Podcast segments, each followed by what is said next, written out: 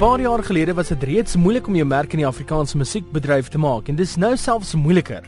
Gaan gerus na enige fees toe, klub of pub en kyk maar net hoeveel kunstenaars en sangers probeer hulle merk maak en iemand se aandag trek om tot die volgende vlak in musiek te kom. Smokey het eendag tydens 'n RSG Tempo onderhoud gesê, vir elke groot kunstenaar wat dit maak, is daar 10000 wat dit nie maak nie. En vir 'n laaste dop by die panty bar sal jy my gou vergeef?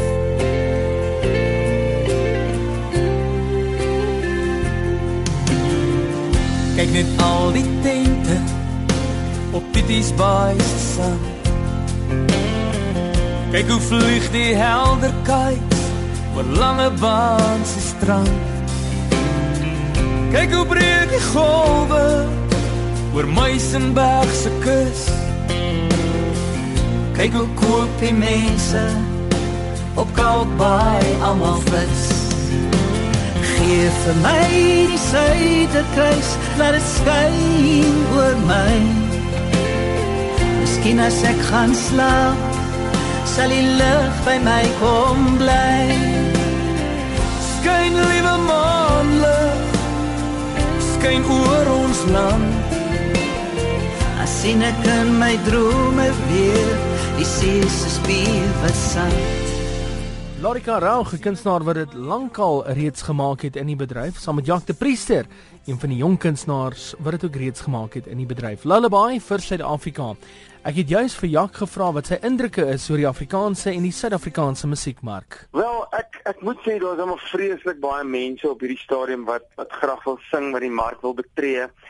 Ek uh, vir vir my voel dit baie keer as ongelooflik baie kommersiële kunstenaars wat elke dag van die ek dink die rede is mense wil werk. En daar is baie geleenthede, baie feeste wat ek nou sê vir jou nou net verduidelik het soos die windpomp fees en die die fees en die daai fees, maar die ding is die die gehoor wat wat na musiek luister in so 'n plek. Ek meen ek vat dit vir myself as ek nou vandag uh, 'n luisteraar of of 'n iemand in die audience was by die windpomp fees of 'n whatever fees dan wil ek nou daar sit en ek wil 'n bier drink en ek wil ek wil lekker musiek hoor. En dit gebeur baie keer dat dat jong kunstenaars wat in die mark kom, hulle hulle besef dit en hulle kuiter half vir hierdie tipe goed sodat hulle baie werk kan hê.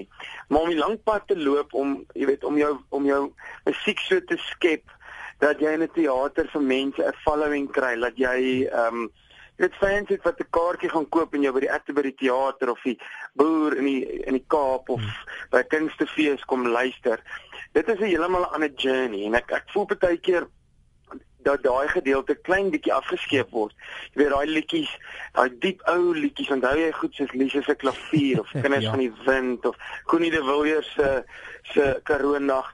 Minder van daai liedjies word definitief geskryf want die mark daarvoor is soveel so 'n jong kunstenaar, hoekom moet hy daai roete gaan want hy gaan minder geld verdien ja. en hy gaan langer vat en hy gaan baie keer net voor 50 mense of 60 mense moet sing. So die ander pad die kommersiële roete is is baie makliker op 'n manier want jy gaan reeds na 'n plek toe waar daar 1000 of soveel mense sit. So as jy vir my moet vra, ek dink daar's daar's baie dinge wat gebeur in Afrikaans. Dit is lekker, maar daar's al bietjie te veel commercial en te minder aan na die ander kant toe. So, maar dit is maar net my siening. Ek is maar die ou wat wat voor 100 mense of 150 mense optree op 'n dorpie en ek geniet dit. Dit is ja. my lekker. Ek voel ek kan my musiek daar kan kan kan tot sy reg kom, jy weet. Eerder as as byvoorbeeld op 'n groot plek, maar ek pas ook aan want die mense het geld nodig. En gepraat van aanpas, Koenie de Villiers is een man wat weet hoe om aan te pas. Almal ken die liedjie. Sing jou woorde teen my vas. Almal ken ook Boy van die suburbs. Boy van die suburbs. Boy van die Het jy al, al so gehoor? Sing my woorde teen jou vas. Verlaat die geraamtes in jou klere kas. Nee. Of wat van so? Hy smoes in sy vlees. 1 2 3 5 6 6. Boy van die suburbs. Gaan kuier vanaand. Uh. Hy's 'n boy van die plein, deur die straat getrein, deur die lewe ontnugter, deur die pyn geskyn, deur die liefde verraai, saad was gesaai, maar die wind het die appel ver van die boom gewaai. Dit is danksy 'n projek van die rap dat Afrikaanse ikoniese musiek nou gevind word. Rappers word bygevoeg om die storielyn te herskryf en dit word opgeneem saam met die ikoon. Die man aan stuur van sake van die projek is Koenie de Villiers. Ek is mal daaroor om met jong mense te werk want ek leer by hulle en ek dink hulle is verskriklik slim. So as al almal altyd praat oor jong mense wat nie weet wat hulle doen nie en ja, jy weet die jeug is so dan sê ek altyd bly net stil en luister wat hulle sê en doen. Ehm um, en Deur die jare het ek uh met baie jong mense gewerk en ontsaglik baie by hulle geleer. My eerste ervaring met hiphop was saam met Brasse van die Kaap en saam met Reddy D, Mr Fat het nog geleef destyds en ek het ontsaglik baie by hulle geleer en toe begin krap en leer en agter die kap van die bou van hiphop kom. En ek dink dat musiek kan doen wat politici nie kan doen nie. Dit kan etnisiteite bymekaar kry. Dit kan kulture bymekaar kry. Dit kan ouderdomsgroepe bymekaar kry wat normaalweg nie eers met mekaar na, na mekaar sal kyk nie, wat nog te sê met mekaar sal praat. So uh, ons het 'n konsep gevat. Ek het letterlik 5 legendes genooi. Goed, dank hulle het ja gesê. David Kramer, Anton Goosen, Rina Ego, Steve Hofmeyer en my dierbare ou vriend Wyle Lukas Marie. En ons het hulle gepaar met hiphoppers. Meeste van hulle uit die township, meeste van hulle uit uit die bruin gemeenskap uit. Ehm um, Anton Goosen het gewerk saam met die baie baie fantastiese Churchill Nodee, Steve Hofmeyer saam met Hemelbesem. David Kramer het gewerk met 'n blink slim kind uit Okip in Namakwaland. Hy rap in Namakwaland met die naam van Vito. Ehm um, Rina Hugo het het uh, opgetree saam met jou ma, wonderlike vroulike jong uh, meisie en Jaco van Bittereinder het uh, saam met Lukas Marie na sy dood in, in met die oorspronklike opname saam opgetree.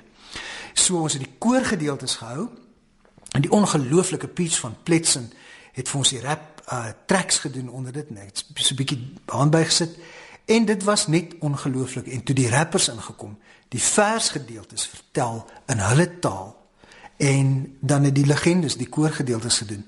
En ons het dit geskiet as 'n dokumentêr. Dit was wonderlik om te sien hoe mense met mekaar praat en jy weet mense wat normaalweg nooit eers vir mekaar soos ek sê sal kyk nie. Daar was net hierdie warmte en hulle het vir mekaar gekyk en vir mekaar gesê ek hou van jou. En dis wat musiek kan doen. Dit kan 'n mens dit nie werklik aan 'n ikoniese Afrikaanse liedjie doen nie. Wat is jou mening daaroor? Goeie vraag. Ek dink as 'n song goed geskryf is, kan jy nie sy rug breek nie. Dis so Shakespeare. Jy kan enigiets met Shakespeare doen, jy kan dit nie vernietig nie. In 'n song soos Pampoen of 'n song soos um miljoen, jy kan nie die ding se rug breek nie. Jy kan net 'n ander geur daaraan verleen. En wat vir my wonderlik was Etienne is dat al die kids het gesê, "Ja, maar ons ken nie hierdie songs nie. My maale luister daarna, jy weet, en is great songs, jy weet." En al die ouer legendes het gesê, "Ja, maar die kids is slim, jy weet en en hulle is vriende uitmekaar uit en as musiek dit kan doen, dan hoef ons nie te worry oor politici nie. Ek hoop regtig dis 'n nuwe geluid in in musiek, nie net Afrikaanse musiek nie, want ek dink nie daar's 'n ding soos Afrikaanse musiek nie. Ek dink nie daar's lekker goeie musiek en ander musiek. Hy smoel is in sy vlees. 1 2 3 5 6 6. Boy from the suburbs. Gaan kuier vanaand. Hy's 'n boy van die plein, deur die straat getrein,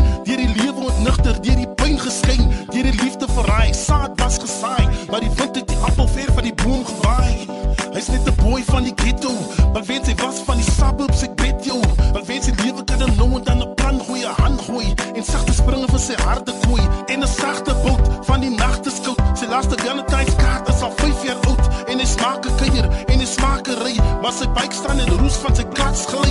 Hey, Hang oor die hekkie staan die dink oor dinge Nou dat hy nie meer werkie is aan minder vriende En as minder foto's en as minder lak. Hey, hy smaak sy buik vat en pak Boy van die suburbs Boy van die suburbs Boy van die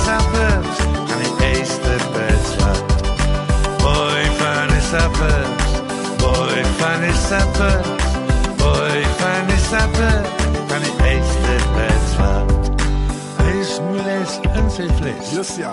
1 2 3 6 5 6 Come on. Boy van die suburbs Uh. Gaan kuier vanaand Kom maar Die lang naweek sak hy af. Drugs toe. Drugs toe. En weer terug. Kom hy En dis aan CC. Yes ja. Wil die